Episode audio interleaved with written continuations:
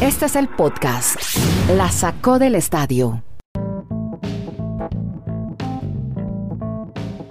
Episodio 545, ¿cómo les va? Bienvenidos a este podcast que originamos desde Chile, Colombia y Estados Unidos. Yo soy Andrés Nieto en segundos, Kenny Garay desde Bristol, Connecticut y Dani Marulanda desde la ciudad del Retiro en Colombia. Hoy vamos a ponerle numeral, etiqueta, hashtag a Simone Biles, Estados Unidos, Estados Unidos Olímpico, el USA Team de baloncesto. También estaremos hablando de Karsten Warholm de Noruega, una tremenda marca que concretó ayer en los 400 metros vallas. También hablaremos de una jamaiquina, Elaine Thompson, que es la reina de la velocidad y que, mejor dicho, este sí en mayúsculas, uno que de sueco solo tiene la camiseta porque ha sido criado, formado en los Estados Unidos, Armand Duplantis. Y obviamente de el atraco ayer en Japón en el boxeo contra el colombiano Juvergen Martínez. Todo, atraco numeral, que además es tendencia en Colombia, así con esa palabra atraco robo, y Juvergen Martínez. Pero antes de hablar de eso, de las cosas desagradables que deja el olimpismo, hablaremos de lo bueno, de lo gratificante, de lo reconfortante. Simón Biles volvió a competir y Kenny Garay nos cuenta cómo se vivió en Estados Unidos el regreso de la que fue la reina de la gimnasia en Río y que volvió otra vez en Tokio 2021. Hola Kenny, ¿cómo le va? ¿Cómo le va, don Andrés de Alaska hasta la Patagonia? Con mucho gusto. En la sacó del Estadio Podcast. Un abrazo también a Dani. Simon Biles, que definitivamente pues fue protagonista por eh, algo que no esperábamos. El tema de que confesó que su salud mental le estaba jugando una mala pasada, la ansiedad, la depresión, en fin. Eh, el momento en que se retiró después de haber dicho que sentía prácticamente a veces, en algunas ocasiones, como si le cayera el mundo encima, o sea, como si tuviera el mundo en sus hombros. Bueno, no estuvo en las pruebas a las que clasificó y esta era la última. Decidió, sí, estar en la viga. Había ganado el bronce en el mismo evento, en la viga de equilibrio, en los Juegos del Río 2016. Se llevó el bronce entonces una calificación de 14.00 en su rutina. Se colocó tercera mm, la china Chen Wan y bien la china Chi Tan se llevaron la medalla de oro y de plata. Fue la única final en la que participó la superestrella estadounidense en los Juegos Olímpicos. Una rutina de menor grado de dificultad a la que acostumbra, pero eso sí, con errores mínimos de ejecución. Había hecho historia, recordemos, en Tokio 2020 al convertirse en la única mujer en clasificarse para la final de los seis eventos, pero después la salud mental le jugó una mala pasada. Se va con el bronce y se va con el hecho de haber concientizado al mundo de un tema que hay que mirar muy de cerca, la salud mental, importantísima. Primero la salud, en lo mental, en lo físico, que cualquier otra cosa. Algo que ya había iniciado Naomi Osaka, que también fue eliminada en estos Juegos Olímpicos y que ahora a propósito sigue la FIFA, que está iniciando una campaña de salud mental. Perfecto, es la segunda, ¿no? Porque ella alcanza a ganar medalla por equipos, entonces ya son siete medallas en total para los amigos de los números, como Dani Marulanda, quien saludo ahora. ¿Qué tal Andrés? Abrazos muchachos. Pues más que como lo vi, yo simplemente voy al tema numérico. Porque no la vi, estaba dormido. De eso. sí, no, la, gimnasia realmente tuvo unos horarios muy complejos para, para, esta región del mundo. Pero no, vengamos al tema numérico porque sí, es muy claro lo que ha dejado Simón Biles, un legado incluso a futuro para todas las Olimpiadas en el tema de salud mental, que Kenny nos lo ha explicado muy bien y que realmente pues es innegable esta nueva faceta que se, se abre para el mundo del deporte en esta situación. Pero en el tema numérico, Hoy, ¿qué dirá la gente del Comité Olímpico eh, Internacional, no tanto sino de Estados Unidos, y también de la misma Federación de Gimnasia de los Estados Unidos? Es que Simone Biles iba proyectada con seis oros. ¿Y con qué se fue? Hoy hay una gran diferencia en ese tablero de medallería con los chinos, porque tenían presupuestado eso en el tema de, Simón Biles. Y Era simplemente esa situación numérica. Y también han perdido muchas medallas en, atletismo, muchas que se veían venir y no cayeron. y, en natación con Australia. ¿Sabe quién ha mejorado mucho? Yo no sé si es por la Liga Diamante o qué, pero, pero los europeos están muy fuertes ya en atletismo. Ellos hacen permanentes competiciones, paradas de atletismo. Y los europeos los ve uno destacarse en todos lados. ojo, que quede claro, que quede claro, no es, no es por el COVID, simplemente los están alcanzando y cada vez es más competitivo. Y se vale. Sí. Me encanta eso. Como, como un atleta que vamos a destacar ahora, mi amigo Garay, se llama Karsten Warholm despedazó su propio récord del mundo 400 vallas. Y esa fue la noticia, el imponer marca mundial de esa especialidad, porque él realmente lleva cuatro años dominando esa especialidad. Si miramos los registros, fue campeón del mundo en el 2017, en el 2019, y se esperaba que era el gran favorito, cumplió con todos los pronósticos y como usted lo dice, rompiendo los relojes o esa marca mítica de, de los 400 vallas, donde ha ganado el noruego para obviamente la Sí. felicidad de este país. Rompió no solamente el récord, sino su camiseta. ¿Sí vio la forma de celebrar? Sí, Rompe sí, su camiseta. claro, claro. Y sabe que me gustó mucho el podio para Alison Dos Santos, un atleta brasileño que, que llegó tercero en esa misma competencia. Usted ve que él tiene como unas quemaduras en la cara. Él sufrió un accidente casero. Se alcanzó a quemar, pero no perdió su fortaleza ni su mentalidad en estar en unos olímpicos. Y ahí llegó y fue medalla de bronce. Y hay una alemana también que quiero destacar, Malaika Mihambo, que fue oro en salto de longitud. Saltó 7 metros en su último intento. Pero sigamos destacando más europeos. Y acaba de terminar la prueba del salto. Decimos con garrocha acá, en otros países pértiga. Como este es multilingüal este podcast, pues hablemos de Armand Duplantis, que yo decía, y como decían muchos, el tipo vive en Estados Unidos, estudia en Estados Unidos, la mamá es sueca y decidió competir por el país de la mamá, pero es más americano en su formación. Armand Duplantis, el sueco, que intentó además bater su, récord del mundo en el salto con garrocho a Dani Marulanda. Sí, es una de las pruebas tal vez más míticas, más recordadas en los Olímpicos, porque ahí nos viene a la mente nombres como Sergei Bubka, Bubka, claro. como Isimba, como Isimbayeva. Claro. Pero el ver a este muchacho sueco, pues lo que representa obviamente a, a este país, Sí. de la forma tan natural que hace esa especialidad, yo no sé Sí. si en la historia tengamos la oportunidad de ver un, un atleta, Sí. o sea, él iba recontra favorito Sí. y cumple todos los pronósticos porque es que ni siquiera falla un solo intento, o sea, ya lo fallas por intentar un récord mundial, pero Exacto. la prueba como tal, hasta cuando ya ganó el oro, no falló ni un solo salto, o sea, es... No sé, como, como si estuviera en la casa, en la casa Sí. saltando Es que está de- desde- del, del, del closet al colchón. Pero es que él, eh, tenía el colchón en la casa, el papá era saltador de garrocha, Ah. entonces él tenía la garrocha, Sí. desde los siete años está saltando este niño, él llega al colegio y saltaba y saltaba y saltaba y por eso salta también este Duplantis. Así que, que tremendo, ¿verdad? Sí, lo que usted dice, intentó el récord del mundo, infortunadamente no lo logró, que hubiera sido muy lindo en un escenario como unos Juegos Olímpicos. Eso seguramente, y usted nos lo decía, podría lograrlo en una de las paradas de atletismo, de pronto en la Liga Diamante, ¿no? Sí, incluso en esas, en esas paradas de atletismo, Mm. como allí aparecen todos los sponsors, hay premiación en billete, en dólares o ahora digamos en euros para los atletas que logran nuevos récords mundiales, mientras que en, en los Olímpicos normalmente sí llegan al país, les dan una palmadita en la espalda y nada más. Bueno, y muy temprano, bueno, en la madrugada de hoy, hoy estamos aquí a martes, ¿no? Hoy es martes 3 de agosto. En la madrugada, Sí. eh, hora del este de Estados Unidos, 12.40 en Chile, Estados Unidos y España se enfrentaron en el baloncesto. Los españoles, pues, tenían muchas ganas de, nunca le han podido ganar a Estados Unidos, pero querían hacer el milagro, la proeza de alcanzar una medalla. Y no lo pudieron porque aparecieron los americanos, todas las estrellas de la NBA, Kenny Garay, y ganaron. Y ganaron y ganaron bien. Este equipo, si sigue jugando así, pues obviamente debe ganar la medalla de oro y cualquier cosa que no sea oro va a ser fracaso para los Estados Unidos, que se repuso después de aquel comienzo en el que perdió ante Francia. Queda de esta manera, Andrés. Australia le acaba de ganar a Argentina. 97 a 59, paliza de Australia, va a semifinales.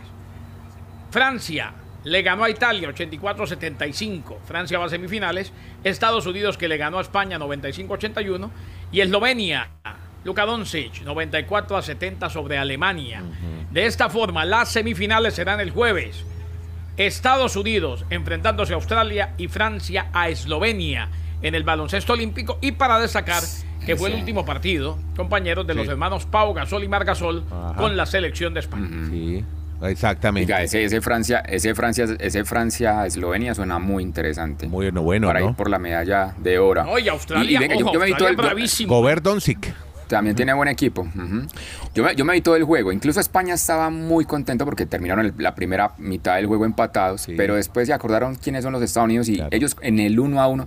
A ellos les critican que es que ese no es el juego de la FIBA, que ellos juegan simplemente estilo NBA, uno contra uno, te voy a acabar. Pues con eso, cuando esos jugadores hicieron ese esquema, acabaron sin problema España. O sea, no hay nada que hacer contra la habilidad de, de los norteamericanos. Bueno, ahí tenemos entonces, bien por, por los americanos, vamos a ver hasta dónde llegan. Si no se les atraviesa Luca Doncic inspirado, de pronto se pueden encontrar en la final, vamos a ver qué pasa. Por ahora, Si no es oro, si no es oro, será fracaso. Ojo Sí. con Así de Francia. Yo con Francia. Francia, ¿usted ve más fuerte a Francia que Eslovenia? No, no, yo un partidazo ese. Sí, No sé, Eslovenia es campeón no, de Europa, ¿no? Bueno. Sí, sí, sí. Ok. Oiga, Eslovenia a propósito, 6 millones de habitantes, ¿dónde sacan tantos ciclistas y tantos basquetbolistas, hermano? ah? Impresionante lo de Eslovenia. Tenemos también eh, fútbol. Ya están definidas las finales de fútbol olímpico y viene España. Kenny, claro que la peleó, ¿no? Con los japoneses. Les duró. España ganó 1 a 0 en tiempo extra y México y Brasil se fueron a definición desde el punto penal. Fallaron de manera rotunda los mexicanos desde el punto penal. Brasil terminó ganando en esa definición 4 a 1, con lo cual Brasil se va a enfrentar a España y la de bronce la disputarán Japón y la selección mexicana. Así pues que estaremos pendientes porque el juego por la medalla de oro va a ser el sábado tempranito, 7 y 30 de la mañana del este de los Estados Unidos entre Brasil y España. Y la medalla de bronce va a ser el viernes en la mañana, a las 7 de la mañana del este de los Estados Unidos, la selección mexicana enfrentándose a Japón. Y cuando quiera le tengo también béisbol olímpico. Bueno, sí, ¿no? De una vez, despáchese. Cuéntenos cómo, cómo va eso, quiénes eh, aspiran a llegar a la final, cómo van los dominicanos. Es que le cuento una cosa, Andrés. Usted por estos días me hablaba de Israel. Sí, señor. Que tiene jugadores que militan en grandes ligas, inclusive en la liga local allá, que es semi-amateur. Muchos de acá, de las ligas menores, van y juegan allá. Bueno, resulta que ahora, hoy, en un partido emotivo, la República Dominicana iba perdiendo y en el noveno terminó ganándole 7 a 6 a Israel. Con lo cual, la República Dominicana clasifica a la siguiente fase. O sea, va a semifinales. Sí. La situación es la siguiente. Mañana República Dominicana se enfrenta a Estados Unidos. Ya quedó eliminado Israel. Sí. El ganador de Estados La- Unidos la y avioneta. República Dominicana. La avioneta. Otra vez. Pasa la Pero esta- avioneta. Pero esta va, solo en un, va, va en un solo sentido. Segundo día. Tranquilos, Algo está pasando encima de la casa de Dani Marulanda. Segundo, bueno, eh, bueno, sentido. cuénteme. Entonces, Israel, entonces vamos, Estados Unidos, sigamos con el béisbol olímpico. Sí, señor. Eh, después del paso de la avioneta estaba muy atento y al fin y al cabo es importante. A ver, eh, qué horror. Eh, en todo caso, mañana República Dominicana, o esta noche, República Dominicana, Estados Unidos, por eh, un cupo en la semifinal. Pero vea cómo es ¿Eso es este que es como, como una repesca o qué? Eh, más o menos, a ver, le cuento. El que gane entre República Dominicana y Estados Unidos Partidazo, ¿ah? clasifica semifinal y se enfrenta contra el perdedor entre Corea y Japón. Ya. En la semifinal de Corea y Japón, el que gane obviamente va a la final. Correcto. Pero el que pierde le queda otro tiro. Ah, enfrentarse al que gane entre Estados Unidos y República Dominicana. Ah, bueno. Así es el formato del béisbol. Bueno, está bien. Podcast La Sacó del Estadio. En Twitter, arroba La Sacó Podcast.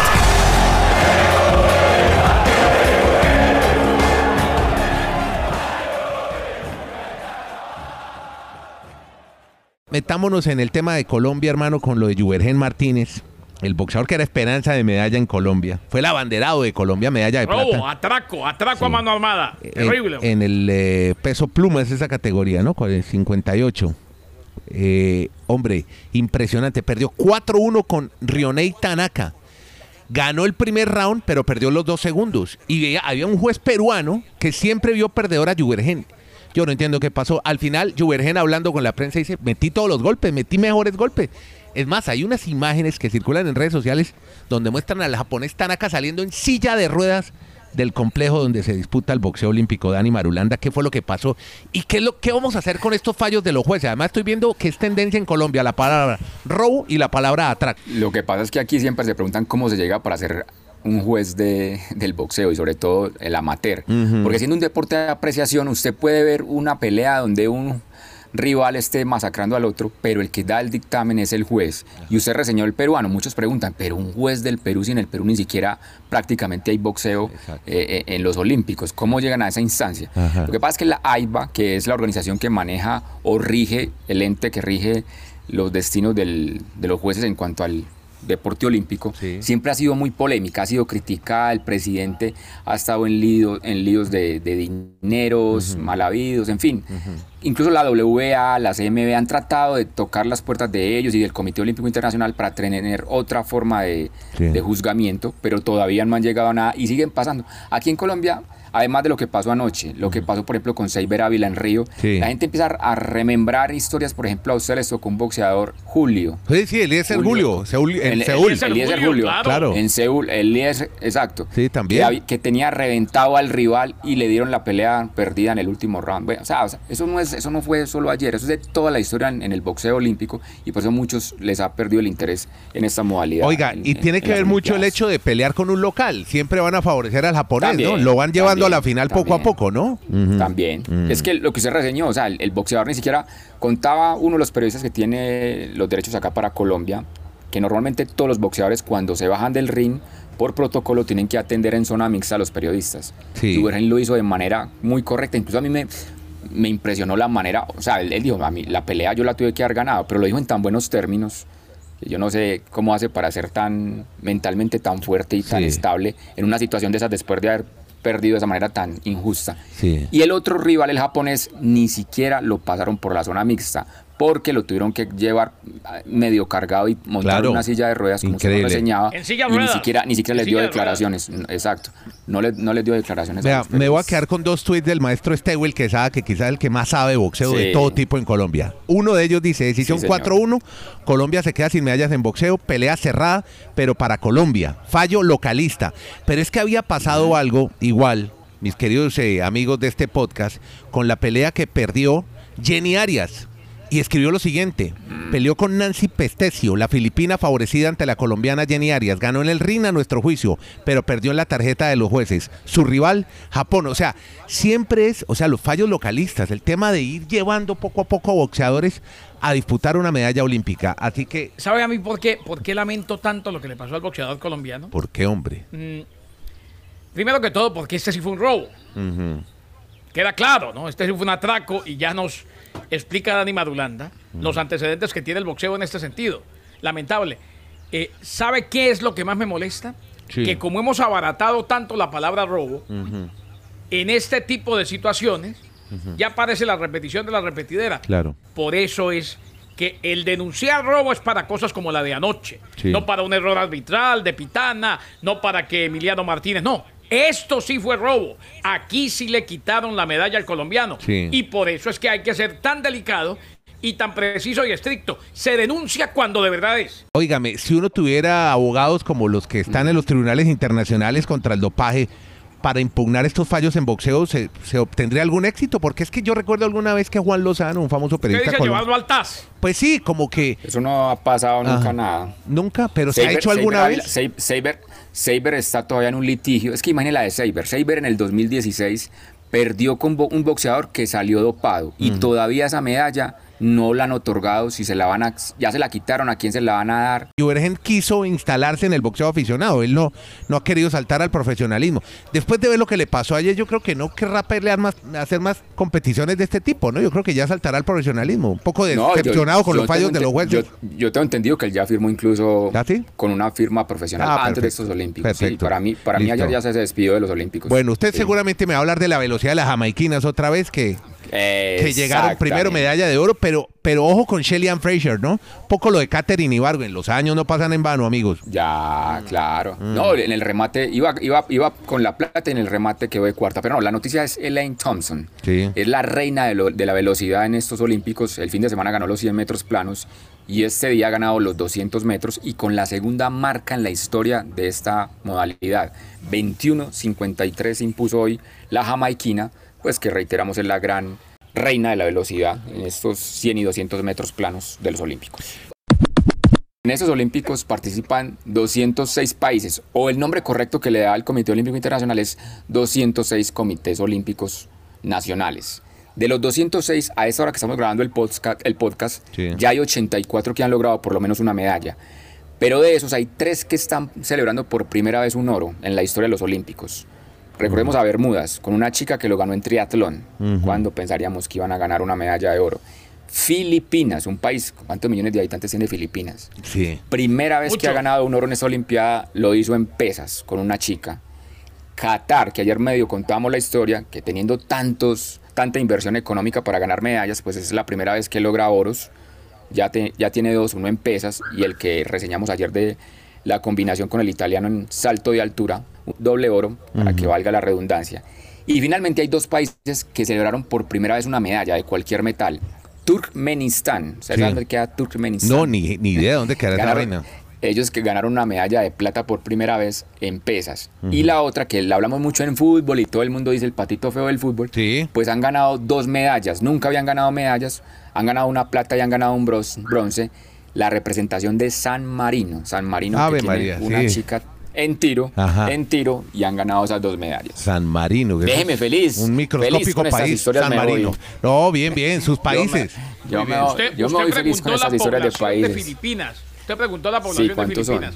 111 millones. 111. Imagínense. 111 millones para encontrar por primera vez un medallista. No, há- hágame el favor. Es que, es que Filipinas es muy poblado, muy, muy, muy poblado. Bueno, compañeros, ahora sí los dejo. Muchas gracias a todos por seguirnos en todas las redes. Mañana, les recuerdo, tendremos nuestro Twitter Space, donde podemos hablar un poquito más largo, distendido, preguntarle a nuestros expertos, Marulanda y Garay. Estaremos hablando, obviamente, de Juegos Olímpicos. Ya en nuestra última semana se nos sacan los Olímpicos, hombre, qué tristeza. Yo, yo, yo le propongo, ya empezamos a hacer balances. Sí, exacto. A mí me parece triste lo de, lo de Colombia, es porque Colombia en Río terminó sexto en el área del continente americano. Ujú. En ese momento está en el décimo lugar y sin ningún oro. Es- Exactamente. claro que qué dirán los amigos, qué dirán los amigos mexicanos y No, los pues, argentinos. pues, Argentina tiene un bronce nomás, por equipos. Un bronce. Y- Bueno, Se metió y, en semifinales en voleibol y anoche lloraban en la transmisión. y se, oiga, y se crecieron Ecuador y Venezuela. Se crecieron. Muy bien, muy buen trabajo en esos comités olímpicos. Y Venezuela con Pero- todos pero sus pero es que conflictos es- políticos pero, y sociales. Pero eh, eso es lo que yo, yo- pero eso es lo que yo quiero una cosa, discutir. pregun- Eso es lo que yo quiero discutir mañana en el una cosa, Twitter. Y lo vamos a Sí- discutir sí es seguramente en una- el Space. sí. Sí, es- sí es directamente proporcional cuando sale alguien con una medalla de oro. Y No. se vale decir así nomás a la ligera. Y señor Nieto, no me estoy metiendo con usted, pero ni le estoy diciendo ligero. Pero venga, decir así nomás a la ligera, sí. Salió campeona, rompió el récord mundial, buen trabajo del Comité Olímpico. Yo no sé qué tanto, ¿eh? No, no, no, no. Yo tampoco. Yo creo que es más talento de un deportista de, de espontánea generación que sale en esos países y en deportes. Es que mire lo de Cuba. Cuba va a volver a llegar por allá a cinco oros y, y las ganan en deportes de combate, en deportes amateur. Lo mismo de Ecuador en pesas y, y lo, de, lo de Venezuela es por Yulimar nomás. Por eso están superando a, esta, a, a México, Argentina, Colombia, que llevan más deportistas. Claro. Bueno, amigos, listo. Mañana discutimos todo eso en nuestro Twitter Space. Gracias a Garay, Marulanda, Nieto Molina. Hacemos este podcast desde Chile, Colombia y Estados Unidos. Geo Streaming. Es sobre deportes americanos, pero obviamente en los Olímpicos eclipsan lo que sea. Dejan a un segundo plano cualquier tipo de actividad. Sí, los Olímpicos, sí. Pues es lo único de lo que se habla hoy. Toda la transformación de Marulanda y Nieto al final de los Olímpicos. No es que no. No, hay ah, más- Vaya, no, escuchen no, el no, podcast de no. hace dos meses. vaya. Yo no, yo Vaya, no voy a hacer la no, fácil no, que no, hacen vaya, en, no. en Colombia, que se ponen No, a vaya, hablar de escuchen, Envigado y el yo hablo de- Deportivo Cali. Oriéntese en el mundo. Escuchen el podcast No, de si hace quiere dos yo hoy meses le hablo de- pues, si quiere hablamos- los olímpicos. No. Hay- No, y es, que, y es que han sido fatales, han sido fatales. Divinos, Dígame que- hermosos. me Mañana, siento mañana feliz de la discuten de fiesta eso. olímpica. No, no, no. Gracias, Tokio. es- esto mañana en el Twitter. Chao, que la pasen bien. Gracias, Tokio. Arigato. Sayonara. Bueno, Los muchachos. hay más hay.